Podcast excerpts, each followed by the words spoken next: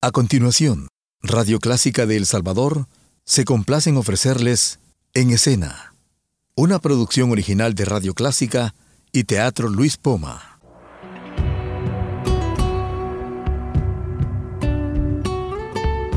Siempre con usted, Radio Clásica 103.3.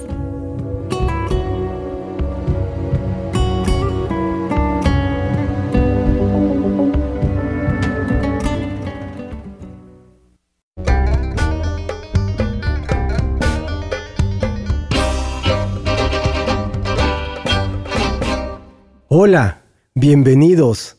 ¿Está usted en Radio Clásica? Soy Roberto Salomón. El programa es En Escena, hablemos de teatro. Y estoy de regreso porque una ausencia larga, pero aquí estamos empezando el año 12 del programa.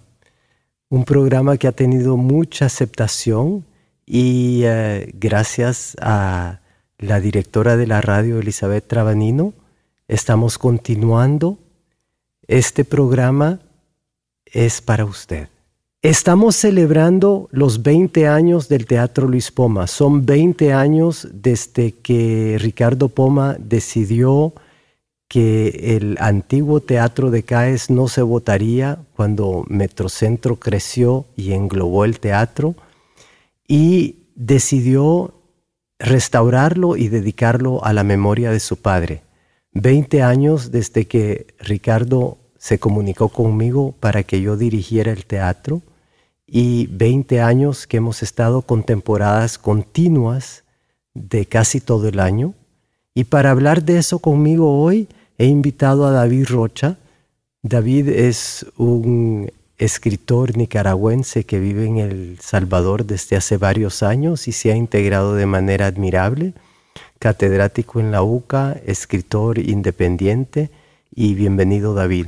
Muchísimas gracias don Roberto, siempre es un gusto poder compartir con usted en este, en este espacio y también, ¿verdad?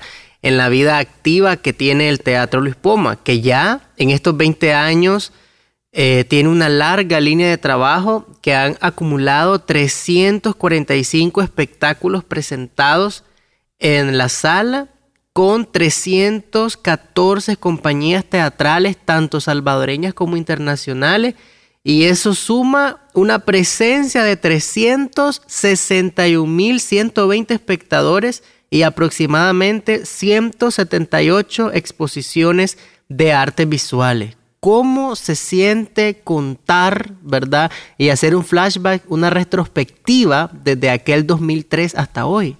Pues cuánto camino recorrido. Se me había olvidado decirle, estimado espectador, estimada espectadora, que David Rocha también es mi publicista.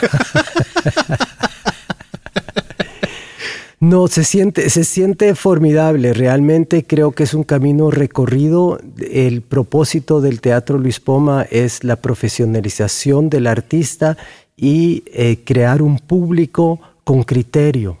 Me parece que eh, eso es lo más importante que hay en la vida. El teatro solo existe si hay un espectador y un actor. Si no, no hay teatro, no es teatro. Y puede ser show, puede ser cine, puede ser televisión, lo que ustedes quieran, pero no es teatro. Teatro es el contacto directo, el último lugar de comunión no religiosa que existe en el mundo y eso es lo que estamos tratando de hacer. Y es muy difícil. O sea, anoche tuvimos el estreno de Tartufo, que es eh, la obra que lanza el... El acto 1 de este año. El acto 1 de la temporada 2023 y a las siete y media por cuestiones de salud no sabíamos si íbamos a poder salir al escenario, pero el público no se da cuenta de esto. Es realmente el, el dicho, the show must go on, el espectáculo debe de continuar. Eh, siempre se aplica. Tantas veces hemos tenido problemas muy grandes entre bastidores y hace que uno pues eh, haga de tripas corazón y siga adelante, ¿verdad? Pero eso, esa es la gran lección del teatro, es que no solamente estamos comunicando ideas, sentimientos, eh, sino que también estamos mostrando que todo es posible cuando lo imposible parece reinar. Y ese, digamos, y ese hacer la magia y ese, y ese hacer posible las cosas, las realidades, los mundos sobre el, sobre el escenario, implica un trabajo grande, ¿verdad? Un trabajo que va desde lo administrativo hasta lo artístico y en el que intervienen muchas personas. Y en este caso, la Fundación Poma, ¿verdad? De, de la cual la familia Poma está al frente, ha sido uno de los artífices principales para que exista el Teatro Luis Poma. Sí, efectivamente, el teatro existe porque Fundación Poma decidió que el teatro iba a existir. Y el Teatro Luis Poma es el programa artístico y cultural de la Fundación Poma. Y el propósito es precisamente hacer llegar el teatro de manera accesible a una gran, a una gran parte de la población. Y en ese sentido, esa población, ese público, esas audiencias eh, nos han acompañado en este devenir del teatro, en estos ya más de 20 años y me sorprendió y me pareció hermoso ese testimonio de, de, la pareja de señores, ¿verdad? Que está en las redes sociales del teatro, lo pueden buscar, que los han acompañado, nos han acompañado en estos 20 años del teatro. Sí, los señores Pinot, eh, que es una pareja de, de personas que tienen arriba de 80 años, ellos no se no se esconden de decirlo, así que lo puedo repetir. Han visto todas las obras que hemos hecho en el Teatro Luis Poma y nos pareció interesante hacer un pequeño documental sobre ellos ah, visitando el teatro. Está en las redes sociales. Estamos trabajando mucho en las redes sociales ahora y toda nuestra información siempre está puesta al día, tanto en Instagram, en Facebook y en Twitter. Y el Teatro Poma no solamente se ha convertido en un espacio de presentaciones con una cartelera activa, sistemática y permanente durante estos 20 años, sino que también tiene dos proyectos importantes, ¿verdad? Para incentivar no solamente eh, la producción de artes escénicas, sino también de eh, proyectos artísticos eh, multidisciplinarios y también del el texto dramático en sí. Sí, son los programas Ovación y Bienal de Dramaturgia, que son dos proyectos que han nacido dentro del funcionamiento del Teatro Luis Poma, uno en el 2009 y el otro en el 2019. Eh, o sea, cada 10 años ha habido un proyecto nuevo y estos proyectos Ovación es para darle los medios de producción a un proyecto artístico puede ser en cualquier campo de las artes escénicas y la Bienal de Dramaturgia, que nació en el 2019, como dije antes, que premia una obra escrita para impulsar la dramaturgia nacional. Y que, y que las obras, ¿verdad? No solamente se premian, sino que también hay una articulación con índole editores que también las publican y las hacen circular en las librerías del país. Así es. Entonces, 20 años y ahora con miras al futuro. Así es, y tenemos una programación para este acto primero. No se vayan, ya regresamos con la programación. El acto 1 de la temporada 2023, Teatromorfos.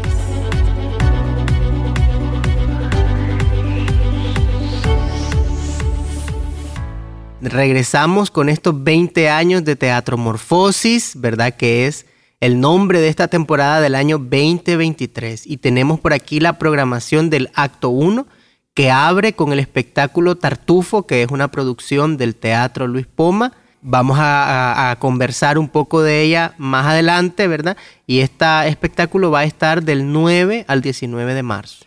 Luego viene Viejos, es la visita de Sergio Mercurio y Rosy Giacomelli que vienen de Argentina y van a estar durante una semana con uno de sus espectáculos que ha tenido mucho éxito porque uno de los propósitos de la temporada es eh, invitar a gente que nos acompañó varias veces. Yo creo que Sergio estuvo aquí siete veces durante las temporadas. Posteriormente tenemos otra producción del Teatro Luis Poma que fue un estreno del año pasado, pero que tuvo tal éxito que decidimos nuevamente ponerla en escena y es el chico de la última fila del dramaturgo español, uno de los dramaturgos iberoamericanos más importantes del momento, Juan Mayorga, y va a estar del 20 al 30 de abril. Una de las obras más importantes de estos últimos años escritas en español. Luego viene La más sola y la más fuerte, que es un conjunto de obras cortas de Darío Fo, de Strindberg, con textos de Tennessee Williams y de Alfonsina Storni, con dos actrices estupendas. Y eso estará en cartelera del 4 al 14 de mayo. Y después sube a la escena y nos acompaña en esta cartelera uno de los grupos que ha estado desde las primeras temporadas del teatro y es La Bocha Teatro con el texto con la puesta en escena de La Fiesta del 18 al 21 de mayo. Que es una obra de Spiro Shimone, que es un autor italiano, seguido de Nuestra Amante, de un autor uruguayo que se llama Álvaro Aunchaín del 25 al 28 de mayo. Entonces estamos contentos de tener nuevamente a la Bocha Teatro. Y ahora con dos espectáculos en escena en esta temporada. Y después, ¿verdad? Tenemos a uno de los grupos más importantes de la historia del teatro salvadoreño de los últimos 50 años y es el Teatro Hamlet con el espectáculo El Cinturón de Castidad del 1 al 11 de junio. El Teatro Hamlet es el grupo de mayor duración en el tiempo en El Salvador y siguieron haciendo teatro durante toda la época de la guerra. Y después continuamos, ¿verdad?, con uno de los éxitos o quizás el éxito taquillero por antonomasía del Teatro Luis Poma y es el espectáculo de El Cavernícola. El Cavernícola que ha sido uno de los grandes éxitos del teatro. Eh, luego viene un premio ovación que se llama ahora el Hotel de las Maravillas, que es el premio ovación que por pandemia no se pudo presentar un año y luego han estado en reformación y ahora vienen con el Hotel de las Maravillas. Y eso es del 29 de junio al 2 de julio, para seguido, ¿verdad? Presentar un estreno de teatro conjunto, un espectáculo titulado Mascarada Shakespeare, del 6 al 9 de julio. Y es un grupo de jóvenes actores que queremos apoyar también, invitando a compañías jóvenes que no necesariamente nos han acompañado 20 años porque nacieron después. Y después tenemos a Acento Escénica, otro de los grupos que ha acompañado al Teatro Luis Poma en estos 20 años, con dos espectáculos, dos clásicos. El primero es una reinvención de Edipo Rey, ¿verdad? Eh, una, una adaptación, una reescritura del 13 al 16 de julio. La gran tragedia de Sófocles, seguida de una comedia, El médico a palos de Molière. Molière está dos veces. En Molière está dos veces, mira. Y esa Molière va, el médico a palos va del 20 al 23 de julio. Para terminar, ¿verdad? Cerrar este primer acto, recuerden que apenas es el primer acto de todo el año, con un festival centroamericano de comedia, Festival Centroamérica Ríe, del 26 al 30 de julio. Y luego suspendemos labores durante dos semanas o tres para fiestas de agosto y luego retomaremos el segundo acto, pero no les vamos a hablar de eso todavía. Todavía no. Así que acompáñennos, usted puede comprar sus boletos para ir al teatro por internet eh, ingresando a teatroluispoma.com y ahí tenemos una plataforma nueva, o sea, hemos hecho un rebranding este año, hemos cambiado el logo, los eh, asientos que estaban dañados los hemos reemplazado, hay nueva numeración en los asientos, nueva señalética en el teatro, nuevo look nuevos, nuevos colores en la galería. Así que venga y acompáñenos.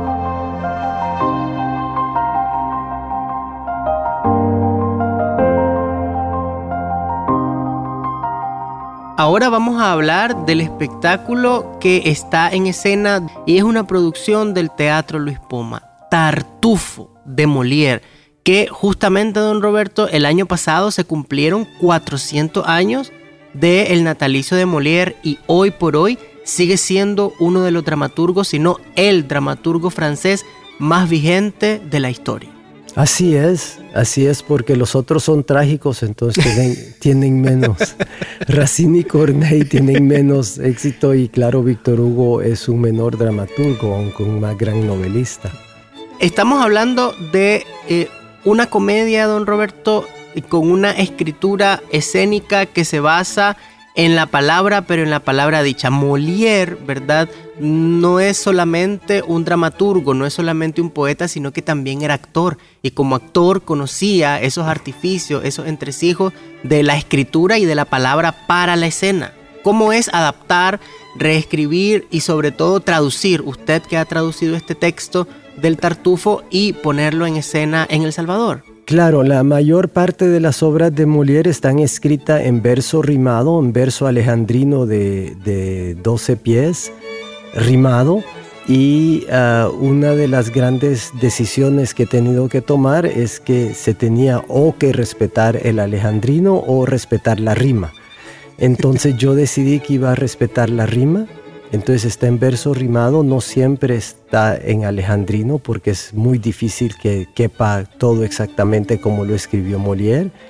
Entonces la traducción es eh, un poco adaptada al lenguaje que usamos en El Salvador, o sea, hay palabras de las cuales me hago cargo completamente, como son bayunco, chambre y otras palabritas que aparecen dentro de la, de la traducción y adaptación pero lo importante es que, es que Molière es, es la, él solo escribió una obra que no fue en verso, que fue El médico a palos, porque todas sus otras obras están en verso.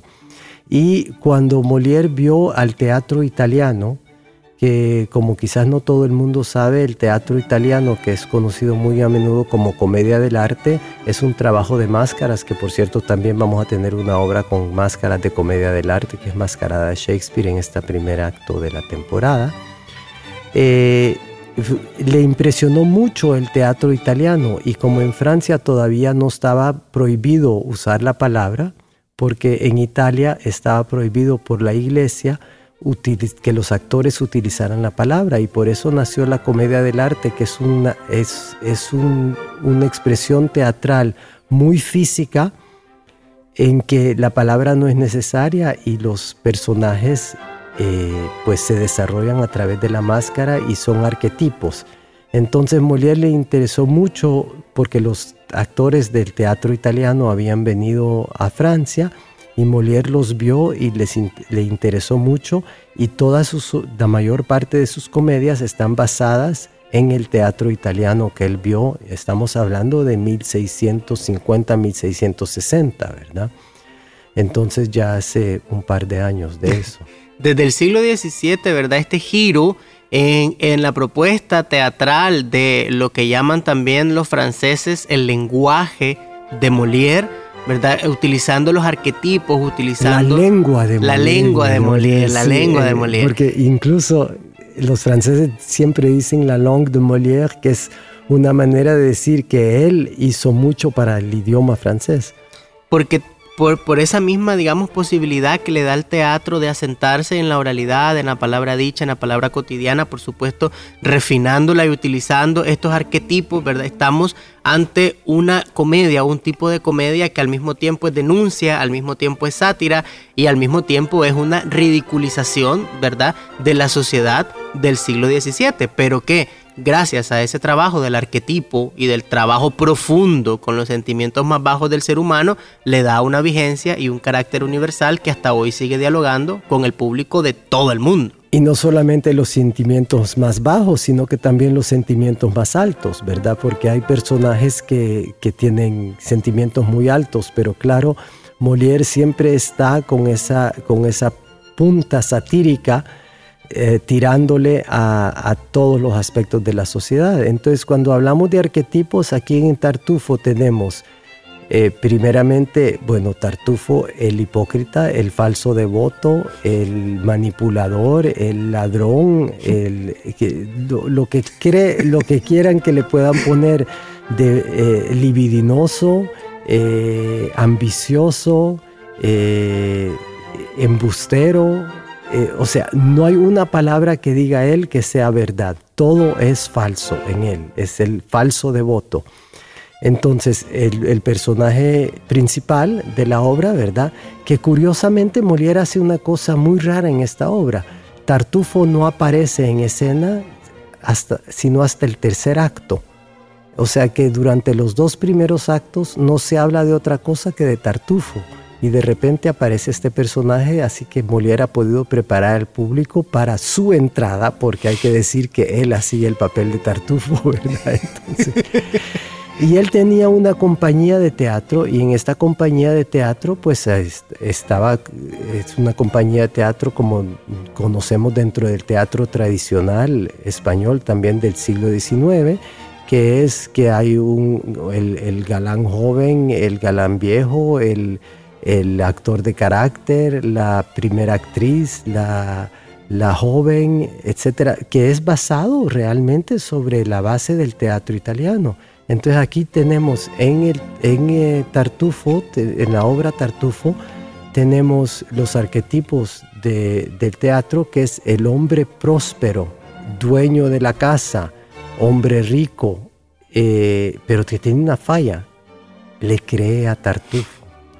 Entonces eso es lo genial de Molière, en que el Señor no es un imbécil, es un Señor que ha logrado muchas cosas en su vida, se llama Orgón, pero tiene una falla humana y en eso se basa Molière para escribir uno de los personajes más entrañables del teatro, en mostrar la falla de este Señor con respecto, respecto a los otros. Entonces, toda la casa está en este drama, porque es un drama lo que están viviendo, porque Tartufo se ha apoderado de la mente y eso es lo que critica Molière, cómo dejamos que, que falsos devotos parasiten en nuestro pensar.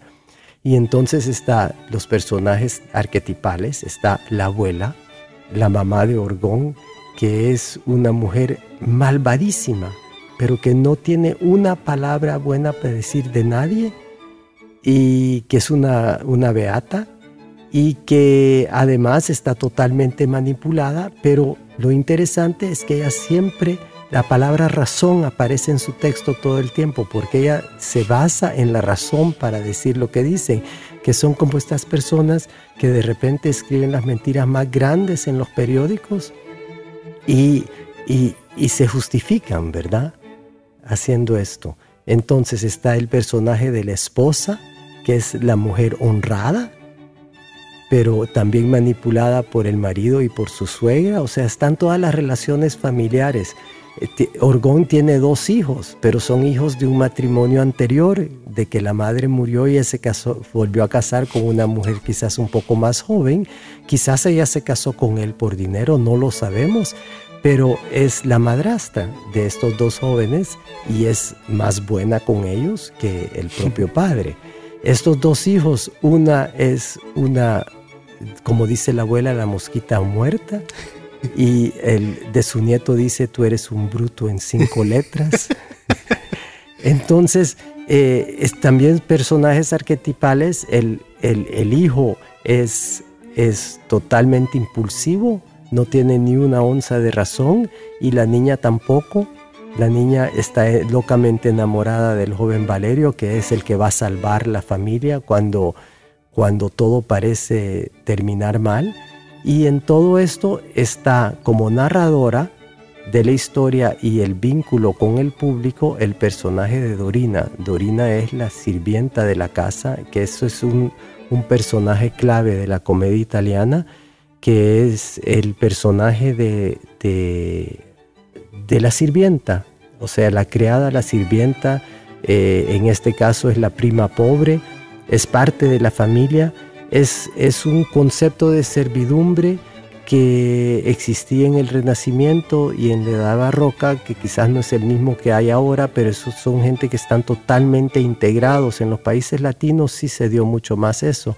Servidumbre que está totalmente integrado dentro de la casa como parte de la familia y que se pueden permitir de decirle cosas directamente, o sea, en García Lorca también se puede ver eso en la casa de Bernarda Alba, ¿verdad? Eh, entonces este personaje es el vínculo con el público y es el, que le dice las verdades a través, del a través del público a los personajes que están en escena con ellos. Y luego, claro, hay un deus ex machina, que es cuando todo funciona mal, entonces aparece como en las tragedias griegas que aparecían los dioses, aquí aparece el rey. a través de un enviado que viene a salvar la situación y reponer el orden para que todo el mundo, como dice la abuela al final, por fin respiro, después de que ha dicho todo lo contrario en la obra. Y el público, claro, está partido de la risa y esto es lo importante. Pero no, no, no nos cuente el final de la obra para no hacerle spoiler a la gente, mejor vaya a verla este fin de semana y el próximo fin de semana en el Teatro Luis Poma. Y esta idea, don Roberto, de, eh, del drama, de los sentimientos, de la risa, de todo lo que mezcla la tragedia, me, me, trae, ¿verdad?, a la mente una frase de el gran teórico del teatro, uno de los grandes teóricos del teatro, Eric Bentley, que la traje para compartir con audiencia, y es que para él la comedia es indirecta, irónica, habla en broma cuando se refiere al dolor y cuando deja a la vista el sufrimiento es capaz de hacerlo trascender en júbilo. Claro, y tiene que tener también el punto y el contrapunto, el ritmo y el contrarritmo, porque hay un personaje de quien no les hablé antes que es el tío de los dos jóvenes, hermano de la esposa, que viene y esa es la voz de la razón y que pone un contrapunto a y dice las verdades sobre lo que los otros no ven. Entonces esto también es importante en la comedia. Y en este caso, usted ha dirigido este espectáculo y ahora lo podemos ver en escena con un elenco que mezcla el elenco original y nuevos actores y actrices, ¿verdad? Eh, claro, porque la obra la creamos en el 2009, la hicimos dos temporadas eh, en el 2009 porque tuvo mucho éxito en la primera vez y luego la volvimos a hacer en el 2015 y ahora ocho años después la volvemos a poner en escena con, eh, son 11 actores y son eh, cuatro, cuatro nuevos que no estaban en las producciones anteriores.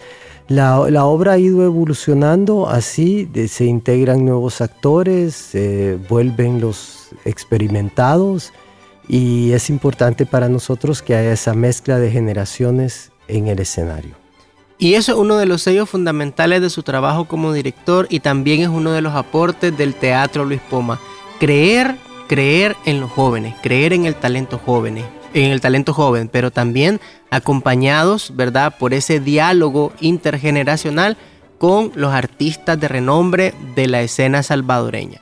No nos queda más que invitarlos a que vayan al teatro, vayan al Teatro Luis Poma, no se, no se pierdan Tartufo de Molière, producción del Teatro Luis Poma y recuerden estar pendientes de todo el acto primero, ¿verdad? Que va desde aquí hasta julio. Y también recuerden que tenemos la boletería en línea, pueden comprar su boleto en la página web del Teatro Luis Poma. Y recuerden que el teatro es bueno para la salud. Nos vemos en el teatro. Muchas gracias. Esto fue En Escena. Hasta la semana entrante.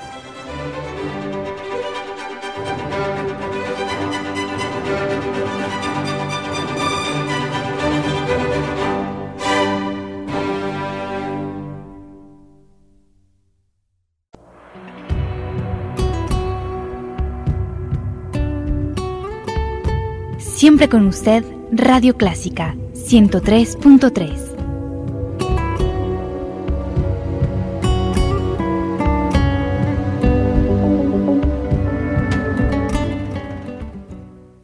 Radio Clásica del Salvador presentó el programa En Escena, una producción original de Radio Clásica y el Teatro Luis Poma.